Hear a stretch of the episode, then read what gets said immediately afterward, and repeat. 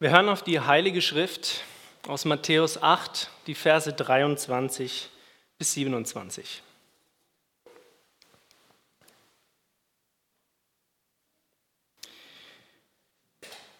Und als er in das Boot gestiegen war, folgten ihm seine Jünger. Und siehe, es erhob sich ein heftiger Sturm auf dem See, so dass das Boot von den Wellen bedeckt wurde. Er aber schlief. Und sie traten hinzu, weckten ihn auf und sprachen, Herr, rette uns, wir kommen um. Und er spricht zu ihnen, was seid ihr furchtsam, Kleingläubige? Dann stand er auf und bedrohte die Winde und den See, und es entstand eine große Stille. Die Menschen aber wunderten sich und sagten, was für einer ist dieser, dass auch die Winde und der See ihm gehorchen. Wort des lebendigen Gottes. Wir beten. Herr, öffne meine Lippen, dass mein Mund deinen Ruhm verkündige und eile Gott, uns aus den Stürmen des Lebens zu retten. Ja, Herr, uns zu helfen. Amen.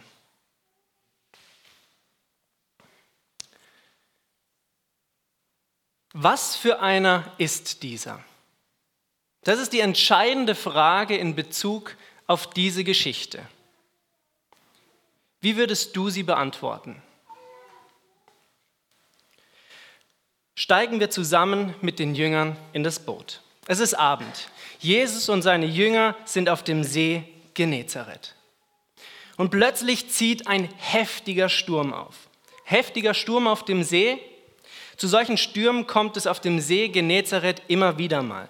Der See liegt nämlich ungefähr 209 Meter unter dem Meeresspiegel und nördlich des Sees befinden sich hohe Berge, wie der Berg Hermon beispielsweise mit 2800 Metern. Und die vom Hermon kommende kalte Luft, die stößt dann mit der warmen Luft des Sees immer wieder zusammen. Und das Ereignis oder das Ergebnis sind dann plötzliche, heftige hereinbrechende Gewitter und Sturmböen. Und die Jünger Jesu, die kannten solche Wetterkapriolen. Wenn sie also Angst haben, umzukommen, dann heißt das was. Dann muss es ein wirklich ungewöhnlich heftiger Sturm sein. Und so geht es für die Jünger mit Jesus hinein in den Sturm, ja ganz plötzlich hinein in die Not, in die allerhöchste Gefahr, in die allergrößten Schwierigkeiten. Sie lenken das Boot, wie Sachverständige es tun, ja, wie sie es schon oft getan haben, wenn plötzlich ein Sturm heranzieht. Die Wassermengen, sie türmen sich zu riesigen Wellen auf und überfluten das Boot, lesen wir. Die Jünger nehmen ihre Kraft zusammen, ja, sie versuchen alles, um mit Not und Sturm fertig zu werden. Doch was müssen die Jünger einsehen. Die Not ist größer als ihre Kraft. Die Schwierigkeiten übersteigen ihr Können. Markus berichtet, dass das Boot schon fast vollgelaufen war, als die Jünger dann zu Jesus gingen. Sie wussten nur noch ein bisschen und sie würden untergehen und wären verloren. Er aber schlief. Es stürmt wie Sau, das Boot droht unterzugehen, er aber schlief. Der Wundertäter, der Lehrer, der, dieser, dieser Mensch, der auf übernatürliche Weise gezeugt wurde, er macht kein Hehl daraus, dass er auch müde sein kann. Er hatte einen anstrengenden Tag, also ist er müde und er legt sich vor den Augen seiner Jünger zum Schlafen hin. Und auch der Sturm hat ihn nicht geweckt. So tun die Jünger das, was der Sturm also nicht vollbringen könnte. Sie machen sich auf den Weg nach hinten zu Jesus in das Boot, wo er auf einem Kissen liegt. Und sie rütteln ihn wach und rufen, Herr, rette uns, wir kommen um. Es ist ein Bild, das uns zu Herzen geht. Denn, denn wohl jeder, der versucht hat, in dieser Welt ein Leben des Glaubens zu leben, der hat solche Situationen schon miterlebt. In der Schule, auf der Arbeit, in der Familie, ja sogar in der Gemeinde, wo doch einiges anders sein sollte als in dieser Welt. Und dann gibt es ja, dann gibt es ja noch so Lehrmeinungen auch in der Gemeinde, laut dem ein, als Christ ein Leben im segensreichen Überfluss folgt, wenn man doch nur an Jesus glaubt. Aber dann holt auch ein als gläubiger Christ die Realität ein, wie zum Beispiel in den letzten zwei Jahren, wo manche wirklich ernsthaft um ihre Gesundheit fürchten mussten, andere um ihre Arbeit, wieder andere plötzlich von der Welle der sozialen Ausgrenzung erfasst wurden. Und kaum scheint hier endlich mal ein Ende in Sicht, da erleben wir, wie nach einer langen Friedenszeit in Europa ein Krieg losbricht. Über Nacht. Und von dem sind natürlich auch ukrainische Glaubensgeschwister unmittelbar betroffen, trotz Nachfolge. Und da kann man nur sagen, Gott sei Dank mussten wir so etwas Schlimmes wie die Ukrainer momentan bislang nicht erleben. Aber trotzdem, trotzdem kennen auch wir alle unsere eigenen bedrohlichen Stürme. Nichts geht mehr. Wir sind am Sinken und Gott scheint zu schlafen oder irgendwo anders zu sein. Und wir fangen an, solche Verse aus der Bibel wie, wenn Gott für uns ist, wer kann gegen uns sein, neu zu überdenken, zu hinterfragen, vielleicht sogar anzuzweifeln, soll das wirklich für mich gelten? Gott, wenn du wirklich für uns bist, warum sind wir dann kurz vor dem Ertrinken? Auf dem sicheren Land könnten wir sein, doch sind wir dir hier raus aufs Wasser gefolgt. Wenn du uns liebtest, würdest du uns das doch nicht durchmachen lassen. Doch was sagt er? ich verstehe, wie euch gerade zumute ist? Nein. Er fragt sie, was seid ihr so furchtsam, Kleingläubige? Warum habt ihr so Angst? Wo ist euer Vertrauen? Können wir uns vorstellen, was die Jünger gedacht haben, als sie das gehört haben? Was soll das heißen? Warum habt ihr Angst? Wir hatten Angst zu ertrinken, Jesus. Wir hatten Angst, du lässt es zu, dass wir in diesem Sturm untergehen. Aber hinter der Frage, die Jesus ihnen stellt, steckt ein ganz bestimmter Gedanke. Meine Jünger, ihr seid von falschen Voraussetzungen ausgegangen. Ihr kennt mich, ihr hättet es besser wissen müssen. Ich lasse es zu, dass Menschen, die mir nachfolgen, durch Stürme gehen. Ich lasse es zu. Darum habt ihr keinen Grund zur Panik.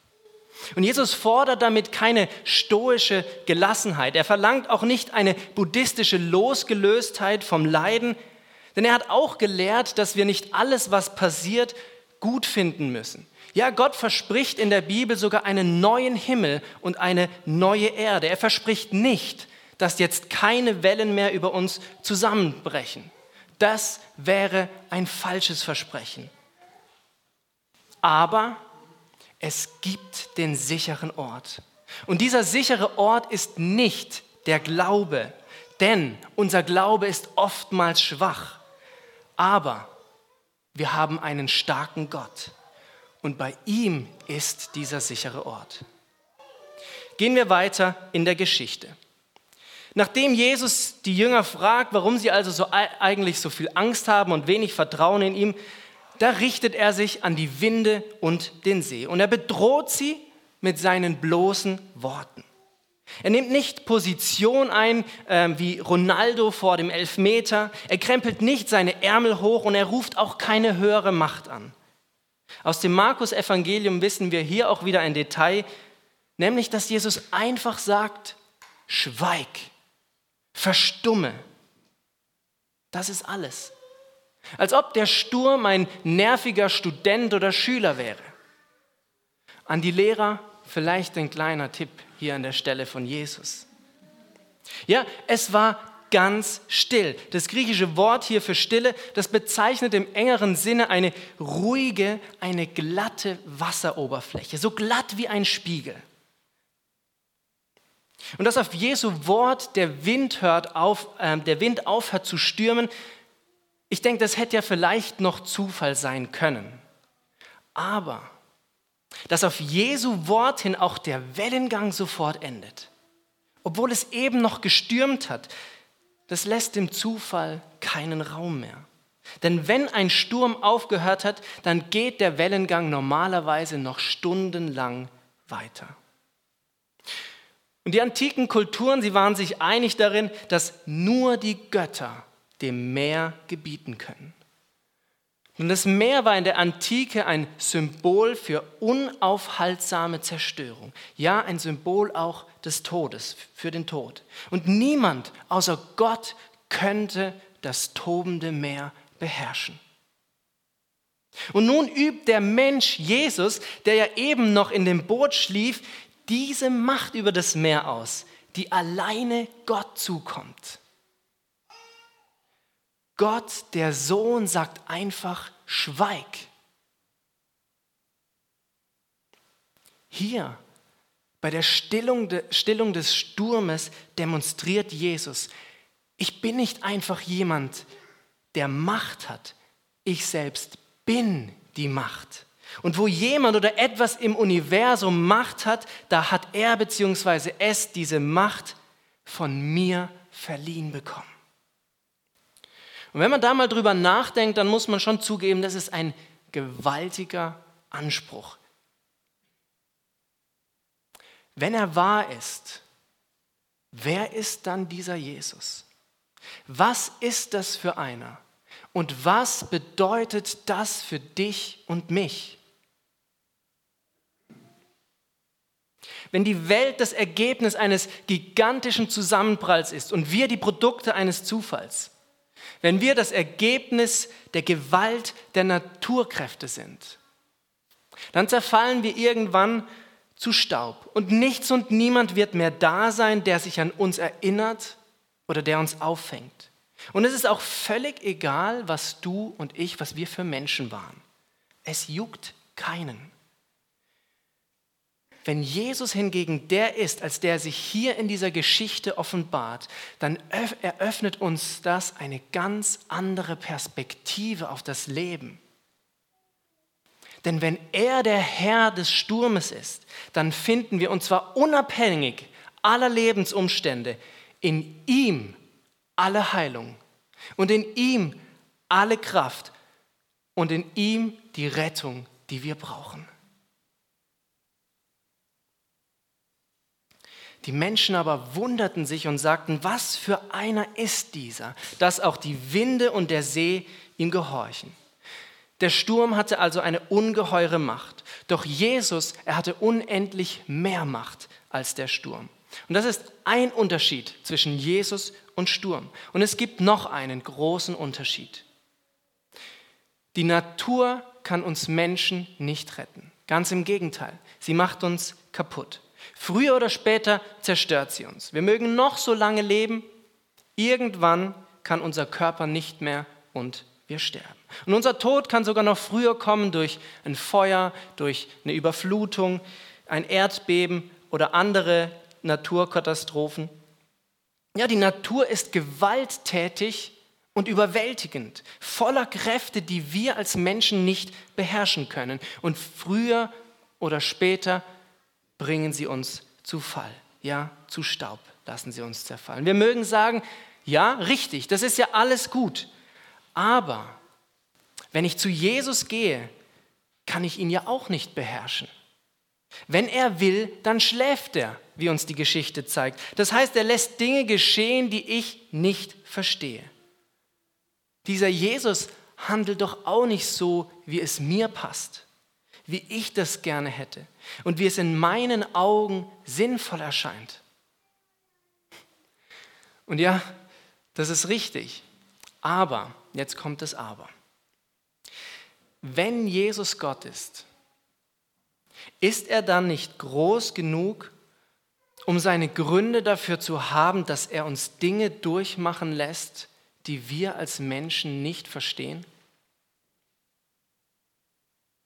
Ja, klar, das erfordert Glaube. Zu glauben, dass Jesu Macht und auch seine Weisheit unbegrenzt ist und auch seine Liebe.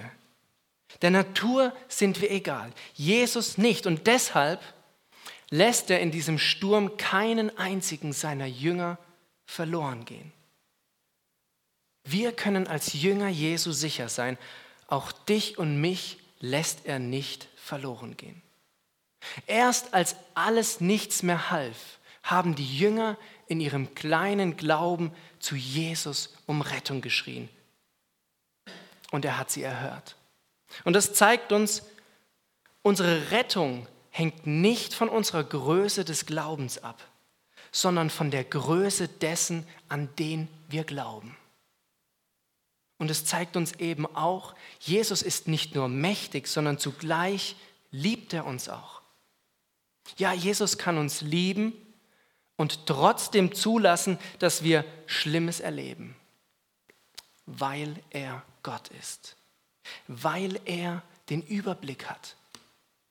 Der Theologe und Pastor Tim Keller er hat einmal gesagt, wenn wir einen Gott haben, der so groß und mächtig ist, dass wir auf ihn wütend sein können, weil er unser Leid nicht beendet, dann haben wir auch einen Gott, der so groß und mächtig ist, dass er Gründe hat, die wir nicht verstehen. Der Wille Gottes ist der einzige Ort, an dem wir sicher sind. Aber Gott ist Gott, wir nicht. Und sein Wille ist unvorstellbar höher als unsere kühnsten Vorstellungen darüber, was er vorhat.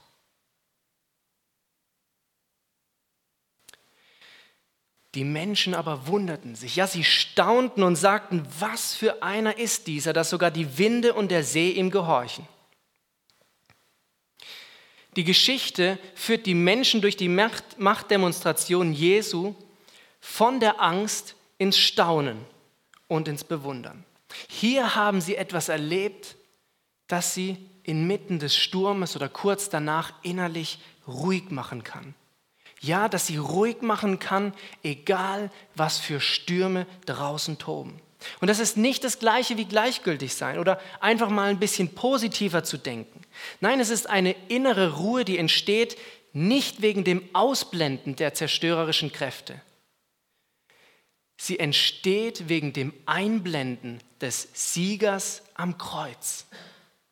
Und zwar über jede Macht. Die Geschichte weist uns nämlich auf noch etwas hin, das die Jünger übrigens zu dem Zeitpunkt sehr wahrscheinlich noch nicht vor Augen hatten. Matthäus erzählt das Ereignis, so, dass deutliche Parallelen zur Geschichte vom Propheten Jona auffallen. Denn wie Jona ist Jesus in einem Boot und beide Boote geraten plötzlich in einen Sturm. Die Beschreibung der beiden Stürme ist sehr ähnlich. Sowohl Jesus als auch Jona schlafen. In beiden Geschichten wecken die Schiffsleute den Schläfer und sagen, wir kommen um. Und in beiden Fällen stillt das Eingreifen Gottes das aufgewühlte Meer oder die aufgewühlten Wassermassen. Es sind zwei Geschichten, die beinahe identisch sind, mit einem Unterschied. Jona erklärt den Seeleuten, nehmt mich und werft mich ins Meer, dann wird das Meer euch in Ruhe lassen. Das heißt, wenn ich untergehe, werdet ihr gerettet werden. Wenn ich sterbe, dann werdet ihr leben. Und daraufhin werfen die Seeleute Jona ins Meer. Und das geschieht bei Matthäus nicht. Oder vielleicht doch? Wir lesen davon zwar nicht in den Versen 23 bis 27 des Kapitels 8, aber wie sieht es aus, wenn man die Jesus-Geschichte des Matthäus-Evangeliums weiterliest? In Matthäus 12, Vers 41 sagt Jesus über sich, der hier vor euch steht, ist größer als Jona. Der hier vor euch steht, ist größer als Jona. Was Jesus damit sagen will, ist, ich bin der wahre Jona. Ich werde alle Stürme und alle Wellen stillen. Ich werde das Zerstörende zerstören, das Vernichtende vernichten, das den Tod töten. Wie? Indem er sich durch seinen Tod am Kreuz freiwillig, wie Jona, in den gewaltigen Sturm der Sünde werfen ließ in die vernichtenden Wellen, in das tobende Meer der Sünde und des Todes. Jesus wurde in den einzigen Sturm geworfen, der unser Boot ein für allemal in die tiefsten Tiefen des Todesreiches versinken kann. In den Sturm der ewigen Gerechtigkeit, der Sühne, die wir für unsere Vergehen schuldig sind.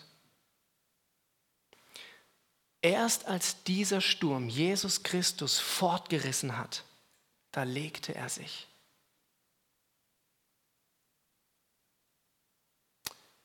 Wenn wir uns von diesem Bild prägen lassen und wenn wir auch mit dem Glauben so klein wie ein Senfkorn zu Jesus kommen im Gebet, dann werden wir auch im Angesicht der heftigsten Stürme darauf vertrauen.